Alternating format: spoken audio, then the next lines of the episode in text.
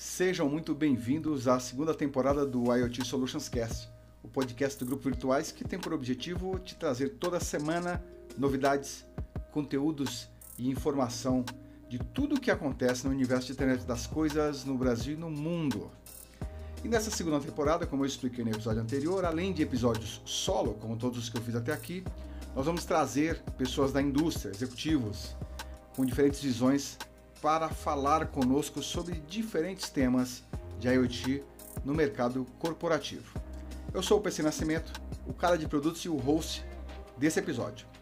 E nesse episódio, que é o segundo episódio da segunda temporada do IoT Solutions Cast, nós vamos conversar com Israel Peixoto, que é o CTO do Grupo Virtuais e também o cara que driva, né, que cria os projetos de inovação da empresa e que está trabalhando uma série de coisas interessantes. Nós vamos bater um papo hoje sobre eSIM e quais as transformações que isso pode trazer para a indústria no mercado de IoT como um todo.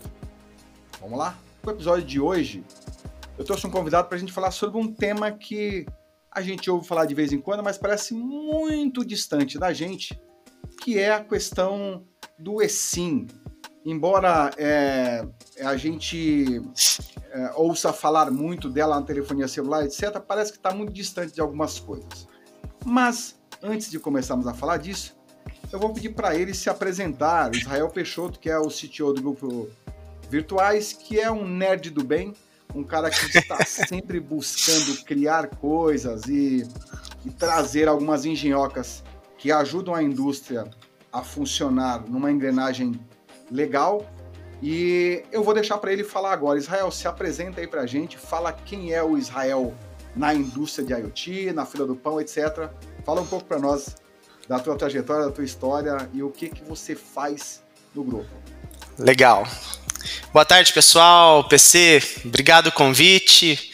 Para mim é uma honra estar aqui junto contigo. É, para mim é, é, é, motivo de muita alegria ser o primeiro convidado, né? Eu acho que essa essa parte eu estou me sentindo muito privilegiado aqui de ser o primeiro convidado para participar do IoTcast. Bom, quem é o Israel Peixoto? Israel Peixoto ele é casado com a Diana, pai do Felipe, pai do Douglas, trabalha na área de IoT há 15 anos, né? Sou CTO aí no grupo Virtuais, também sou co-founder da empresa VI.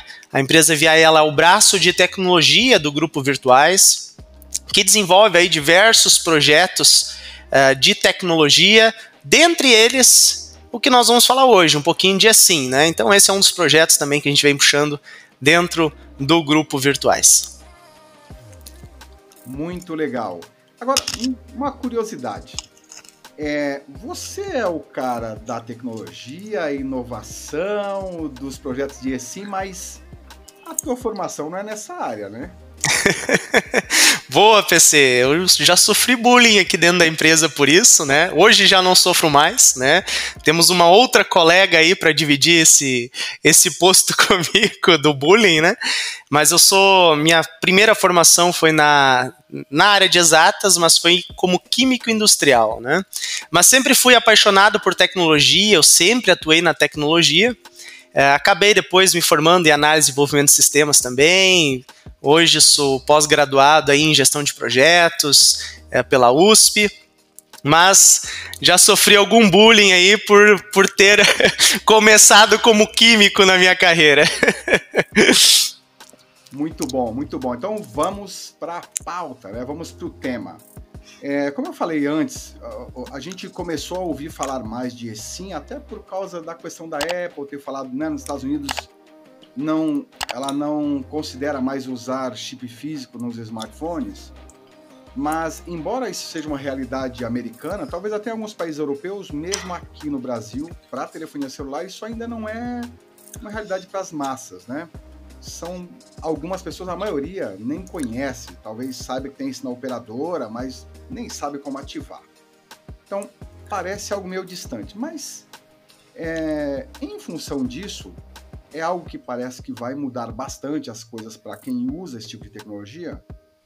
Eu queria entender é, como estão as aplicações e projetos de eSIM para o mercado de IoT, né? Porque o de telefonia celular, tudo bem, é uma, até uma demanda dos fabricantes ficarem criando esse tipo de novidade para poder incentivar a compra, trazerem novas funcionalidades, etc. Mas e para a indústria? E para o mercado? E para o agro? É, como é que estão as aplicações e projetos disso? Como é que você enxerga? Fala um pouco para a gente disso. Legal.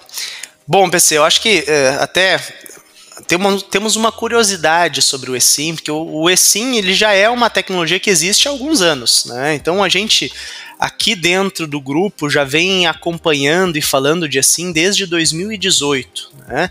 Então é uma tecnologia que já existe há, há, um certo tempo. E a primeira versão que surgiu do eSIM, ele já era mais focado de fato para soluções de IoT. Né? Quando a gente fala de carro conectado, então essas primeiras versões do eSIM eles vieram atendendo esse tipo específico de, de aplicação. É, com as releases do GSMA, essa, esse, essa solução de eSIM ela foi ganhando robustez e surgiram outras versões que hoje são as versões utilizadas dentro do consumer, como a gente chama, que é o mercado de, de iPhones, né, de, de smartphones no geral, sendo que o iPhone da Apple foi um dos primeiros a lançar esse recurso aí é, no, no mercado. Né?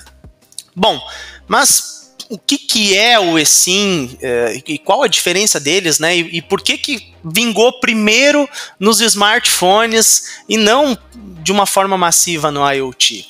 Bom, primeiro, o eSIM é, nada mais é do que a solução do SIM card já vir dentro do próprio dispositivo com a opção de tu habilitar a operadora que você deseja utilizar no momento em que você for, de fato, utilizar o seu dispositivo.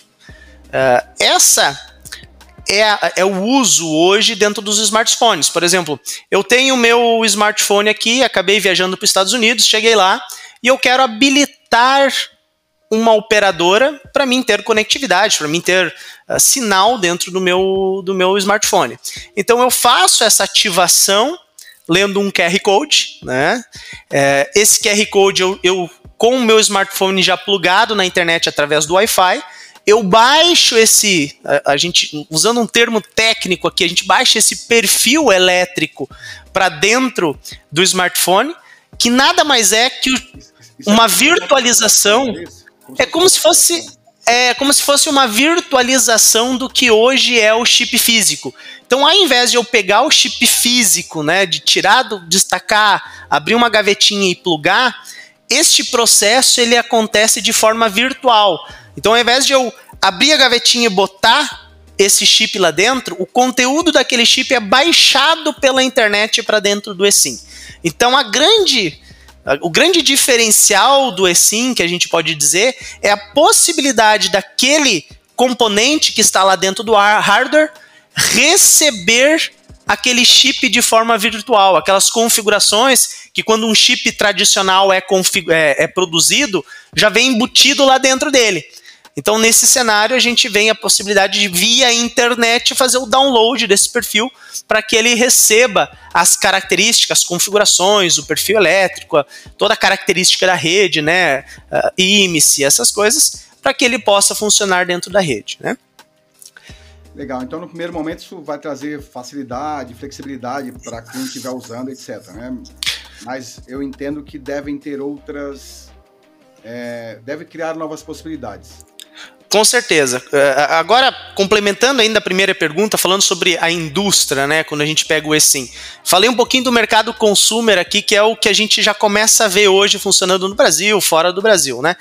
Mas quando a gente olha para a indústria, uma das dificuldades que a gente tem é justamente esse acesso à internet para poder baixar este perfil elétrico, essas configurações, para que o eSIM possa, o, o, dispositivo possa ter acesso à internet, né? Então esse, inclusive, é um dos grandes pontos aí que a gente vem trabalhado quando a gente fala de eSIM, para que tor para tornar isso viável. E a gente tem daí alguns projetos aqui dentro da organização para trazer essa viabilidade e permitir que o dispositivo tenha uma conexão para conseguir fazer essa troca de, é, a, a, o input né, dessa operadora, digamos assim, desse SIM card virtual para dentro do dispositivo. Né? Legal. Agora, Beleza, isso já é, eu acho que é um, um grande salto, né? Porque você está dizendo o seguinte, cara, eu estou usando um dispositivo móvel qualquer, né? E eu vou poder trocar de operadora de acordo com o melhor serviço disponível, não necessariamente, né? É, é, vamos dizer assim, eu, hoje eu não tenho essa opção, porque é físico. Mas que tipo de transformação? Essa, essa é uma facilidade que eu enxergo de cara, mas que tipo de transformação você enxerga que a indústria, a indústria eu estou falando verticais de negócio em geral, né? indústria, água, etc., podem é, tirar de benefício a partir da chegada do, do ESIM numa, numa gama maior de dispositivos. Como é que você enxerga? Que tipo de outras possibilidades isso traz para o mercado? Até para poder acender uma luz na mente das pessoas do tipo, pô, isso quando chegar vai me ajudar, né? Até para poder abrir um pouco a mente. Como é que você enxerga isso? Que tipo de transformação, além dessa, ou que, se você enxerga mais alguma coisa né, de benefício?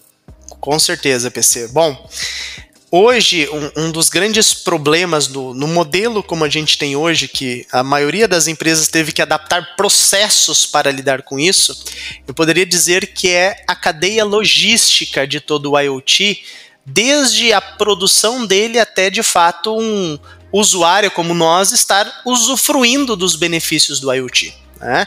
Então veja que eh, vamos, vamos usar um, um exemplo aqui de um, de um, de um rastreador, um, bem, um modelo bem tradicional. Né? Eu botei um, um rastreador no meu veículo. Né? Para mim poder começar a utilizar o serviço de rastreamento, eu preciso ter a conectividade embarcada dentro desse dispositivo. Agora, hoje, com um cenário de SIM card tradicional, tem toda uma cadeia logística que precisa casar e que afeta nos custos das, das empresas provedoras de soluções, que com o ESIM a gente tem uma otimização gigantesca. Então, por exemplo, hoje, o solution provider, aquele cara que está provendo o serviço de rastreamento para mim, ele vai ter que ir lá no fabricante X comprar o equipamento. Aí esse equipamento vai ter um tempo para chegar até o estoque dele. Enquanto isso, ele vai ter que comprar a conectividade também. E essa conectividade, às vezes, já vai receber ativa, ou vai ter um prazo curto para que esse, essa conectividade já nasça, né, já, já comece a gerar uh, custos para ele, só que muitas vezes isso acaba descasando, ou seja, ele recebeu o hardware, ou ainda nem recebeu o hardware e já recebeu o chip, ou ele recebeu o hardware, recebeu o chip, mas ainda não teve a demanda para colocar no mercado e aquilo ficou parado, onerando no estoque dele, gerando um custo sem de fato estar tá gerando receita. Então a, a solução de assim, e para mim é um dos o principal ganho que o assim traz, é possibilitar com que essa esteira ela se ative de fato no momento em que o cliente final vai utilizar o serviço. Então imagina que o cara fabricou o dispositivo, já testou o dispositivo lá, enviou para o solution provider, o solution provider recebeu isso, já mandou lá para uma filial dele que vai fazer a instalação, daí lá na filial dele vai chegar o carro do Israel lá, daí ele vai lá instalar o equipamento e a partir daquele momento que ele instalou, ele vai dar um cliquezinho lá e daí nasce essa a conectividade de fato e alimentando toda a cadeia. Então, no momento em que ele começa a prestar o serviço, é que ele tem aí a conectividade fazendo parte da composição da solução que ele está ofertando. Né? Então, essa, esse casamento que o eSIM traz, eu vejo como sendo uma das principais vantagens aí quando a gente fala de, de soluções com eSIM. Muito legal, porque você vai trazer uma otimização enorme para o trabalho desse cara, né? E assim, muito provavelmente mais controle também, mais possibilidade de gestão, né? Porque nasce essa conexão muito mais rápido e a partir dali também, se você tiver qualquer problema de conectividade, você muda a operadora, etc. Então você passa a ter uma flexibilidade enorme, otimização de tempo, etc. Legal isso, muito legal. Agora me diz uma coisa, a, é, eu já falei aqui que aparentemente está um pouco distante, mas a partir de quando você acha que a gente começa a ver projetos de, de sim em dispositivos mais comuns comuns como esse que você citou, tipo rastreadores, sei lá, central de monitoramento, eu não consigo enxergar é, todos os dispositivos né, que, que vão utilizar, porque vão utilizar, e deve ser um número enorme, senão a indústria não estava é, trazendo isso com facilidade, mas a partir de quando você enxerga que a gente começa a ver já um pouco mais de projetos na rua ou de dispositivos na rua já com essa tecnologia para trazer esse tipo de facilidade, otimização, etc., para a indústria como um todo? Bom, BC, é, o eSIM, por mais que ele é uma tecnologia já com não tão recente, ela já existe há um, há um determinado tempo, como eu comentei, né, existem algumas barreiras específicas para o IoT, porque por vezes a única forma do IoT se conectar é através do SIM card. E se o SIM card ele não tem uma conectividade, ele não nasce com alguma conectividade, esse processo acaba sendo um processo uh, doloroso e complicado. Né? Então nós a, aqui, eh, e daí eu vou dizer uh, um pouco da minha visão, né, aqui como CTO no grupo, a gente já vê alguns movimentos começando a ocorrer, principalmente é, 2000, segundo semestre de 2022, agora em 2023 a gente começa a ver alguns movimentos de, de fabricantes começando a olhar para esse tipo de tecnologia. Né? É, tem um detalhe importante, PC, que quando a gente muda essa característica né, de a gente começar a utilizar o eSIM e não mais o SIM card plástico dentro do dispositivo, há uma necessidade de alguns ajustes na própria é, composição desse produto, né? Então, é, o, o, que, que eu entendo assim, é, na minha visão, o que, que eu percebo que 2023 agora a gente vai começar a ver algumas acelerações, tá? Principalmente novos projetos surgindo, tá? então novas soluções surgindo, mas que para 2024, 2025 isso vai ganhar uma maior é, aceleração e a gente vai começar a ver bastante é, novas soluções utilizando aí é, esse tipo de, de tecnologia. Né? Então é um, é um movimento, é, tem algumas barreiras a serem vencidas, mas todas elas já bem endereçadas agora nessa altura que a gente está. Então é muito provável que a gente já veja em 2023 uma, uma crescente desse tipo de, desses, desse tipo de dispositivo com esse tipo de característica mas 24, 25 é um ano que a gente vai ver uma possível massificação.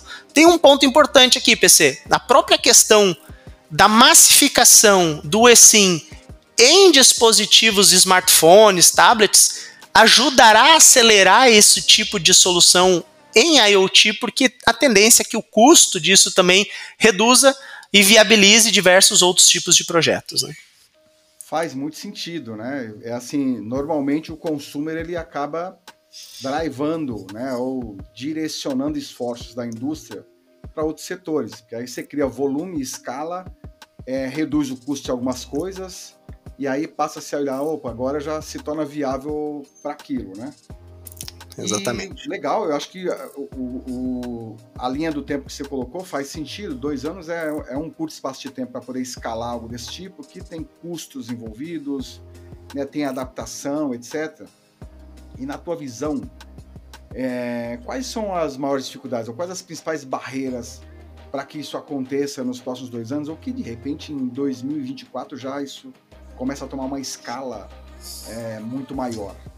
Na tua visão, quais são as principais barreiras? Ou que tipo de dificuldade que a gente já enfrenta e pode continuar enfrentando por mais um tempo até que isso libere e o mercado possa efetivamente encarar isso como algo novo e viável? Beleza, VC.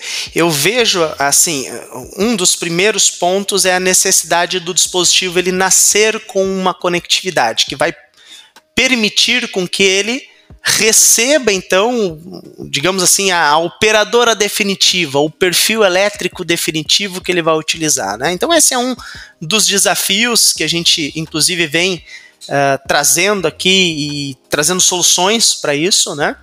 Uh, e eu diria que o segundo principal desafio uh, ele é o processo de integração com as operadoras, né, para a gente poder trazer principalmente a troca, né? Quando a gente tem um dispositivo que tem uma rede X, mas para aquele cliente não é a melhor rede, ele está numa outra região e a melhor rede é a rede Y. Ou até mesmo aquele dispositivo que está sendo utilizado no Brasil vai precisar ir para a Argentina, e na Argentina não vai ter um plano, ou ele vai utilizar um roaming que é extremamente caro, mas ele vai ficar alocado lá por um tempo. Então, essa necessidade de integração com as operadoras para trocar esse perfil, por exemplo, uma operadora que roda na Argentina sem ser em home, esse, esses dois são um, um, os principais desafios é, técnicos de conectividade que eu poderia apontar. E nós temos também a, a pró o próprio desafio dentro dos fabricantes de adaptarem os seus projetos, né, adaptarem os seus uh, dispositivos para utilizar essa nova tecnologia. Né? É, mas eu vejo, PC, que todos esses problemas, uh, essas dificuldades, elas já estão bem endereçadas. Né? Então, por isso, a minha expectativa é que 23, 24, 25 sejam anos aí bem interessantes para essa questão do, do eSIM, principalmente com a entrada do 5G, então tem muitos projetos de IoT aí se atualizando, seja indo para o 4G, seja indo já para o 5G, e isso vai permitir no lado dos, dos fabricantes a evolução dos hardwares, dos novos projetos, e também fazer com que as operadoras aí permitam que essas transações ocorram e a gente tenha aí de fato essa, essa solução uh, disponível para os usuários. Né? Muito legal. Assim, as dificuldades que você colocou, elas são até razoáveis, em função, a gente está falando de uma nova tecnologia que vai entrar no mercado, envolve custos, né? Nesse início, principalmente os custos são muito mais altos do que o que existe, é natural até. Então exige decisão né, estratégica do lado de quem vai implementar, porque você tem que para tem que pagar o preço para estar na vanguarda. Então as indústrias têm que decidir por investir mais agora, esperando esse benefício, esse retorno né, nos próximos 5, 10 anos, etc. Mas eu entendo que faz parte do contexto de mercado. Eu estou satisfeitíssimo aqui com o bate-papo. Acho que a gente endereçou aqui os principais pontos, né? Quando que começaremos a ver projetos disso? Qual o grau de dificuldade ou o que, que nos impede de ir mais rápido? Que tipo de benefício que as indústrias vão ter a partir da gente ter uma escala maior de ensino no mercado? Eu, se você quiser acrescentar, colocar mais alguma coisa, fica à vontade, mas eu estou satisfeito aqui. Já. Legal, PC. Eu quero, eu quero fazer um adendo aqui quando a gente falou lá dos principais benefícios, né? É, é importante a gente trazer um número que a gente vem acompanhando no mercado, onde aproximadamente aí de 30 a 40% do parque de dispositivos IoT, ou aliás, de SIM cards IoT, ele onera um custo para a empresa sem de fato estar sendo utilizado. Né? Seja porque a empresa extraviou o SIM card, ou ele ficou no bolso do, do, do funcionário que foi lá fazer a troca no dispositivo e esqueceu de devolver para a logística. Então, esse processo, este, essa quantidade de SIM cards envolvido nesses processos de manutenção, eh, de troca, de, de até mesmo de instalação, ele gera este, este indicador e que com o eSIM não tem mais o chip extraviado, porque o chip ele faz parte do dispositivo. Então nós não temos mais aquela possibilidade de perder um, um, o SIM card e acabar ficar pagando por ele por mais um, dois, três meses, quatro meses ou talvez por anos sem perceber ou sem conseguir agir, porque no meio de um parque de um milhão de dispositivos, tu encontrar aquela meia dúzia de SIM cards que se extraviaram é extremamente difícil. Então, a, o, o, fato do eSIM já vir em, embarcado no equipamento e ser ativado pela, por demanda, conforme a necessidade, tende a reduzir os custos operacionais das empresas de forma muito significativa. Nós temos casos uh, de, de segmentos onde mais de 30% dos SIM cards são extraviados. É sabido que são extraviados, mas não tem como agir, porque se agir, tende a parar um que está funcionando e isso é um problema uh, que, que em algumas aplicações é extremamente crítico, né? Por exemplo, meios de pagamento, uh, é transação que não entra, ou uh, rastreamento de frota, onde tem uma carga lá de milhões de reais e que pode sofrer um furto e quando tu precisa do rastreio não funcionar por uma simples falta de conectividade, por uma operação de um SIM card que foi feita de forma errada. Né? Então, esse é um outro ponto que, que vai com certeza contribui, contribui bastante aí é, para as empresas e que influencia diretamente aí nas margens dessas empresas, né?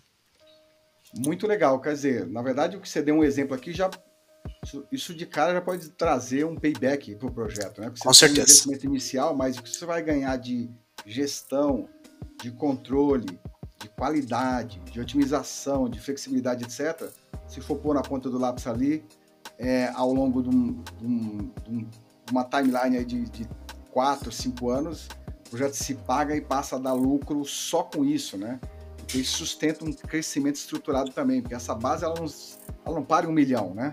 Isso é uma base que é viva, ela vai é, crescendo, ela vai evoluindo mês a mês. Algumas reduções aqui, umas adições ali, mas você passa a ter visibilidade clara e gestão daquilo que você tem na mão. Com certeza, é isso. exatamente isso. Com certeza, PC, é isso aí. Rael, muito obrigado, cara, pelo tempo, pela, pelas explicações aqui, pelo bate-papo fluido. É, realmente, para químico, você é um bom nerd de, de eletrônica. E é muito legal, cara, falar desses projetos, porque às vezes as pessoas acham que isso está tão distante e nem conseguem ter noção de que tipo de benefício vai trazer para o seu negócio, né, para a vida das pessoas. Isso é muito legal, espero que nós possamos ver aí no menor tempo possível, começar a ver é, dispositivos comuns mesmo, já com essa tecnologia, que possam dar acesso a mais gente, que possam trazer mais flexibilidade, otimização, etc., para o pequeno negócio, para o pequeno e médio negócio, que é, é, a maioria esmagadora dos negócios no Brasil. Quando a gente fala de rastreamento, monitoramento, etc., são negócios que, via de regra, tem uma, é, uma dependência forte de gestão, de custo, né? Então, quanto mais as tecnologias puderem trazer esse tipo de benefício para o negócio, melhor. Com certeza, a tecnologia está aí, nós temos que usá-la a nosso favor, né? Esse é, é um mantra importante aí que devemos seguir, né? PC, obrigado, foi um prazer enorme estar contigo aqui, cara. Sou super entusiasta do IoTcast aí e conte conosco aí.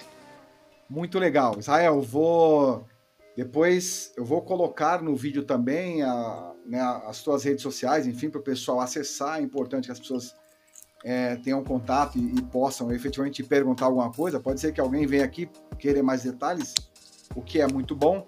Mais uma vez, muito obrigado pelo seu tempo, pelas explicações, pela fluidez da conversa aqui, pela boa vontade. Valeu e nos vemos numa próxima, se Deus quiser, falando de outro projeto, talvez ainda mais avançado do que o eSIM, sei lá. Eu já fico pensando num eSIM com inteligência artificial e outras coisas e podem trazer uma transformação gigante aí. Com certeza. Obrigado, PC. Grande abraço aí. Se você gostou desse conteúdo, por gentileza, se inscreve no canal, dá um like, comenta, que isso ajuda a plataforma a entregar o conteúdo para mais pessoas. Se você acha que esse conteúdo pode ser útil para alguém, compartilha com seus colegas de trabalho, com amigos de outras empresas. Assim difunde mais o conteúdo, mais gente conhece, mais gente compartilha, mais gente colabora. E isso ajuda o canal e nos ajuda a criar mais conteúdo desse tipo. Muito obrigado pela tua audiência até aqui. Um abraço e fica com Deus.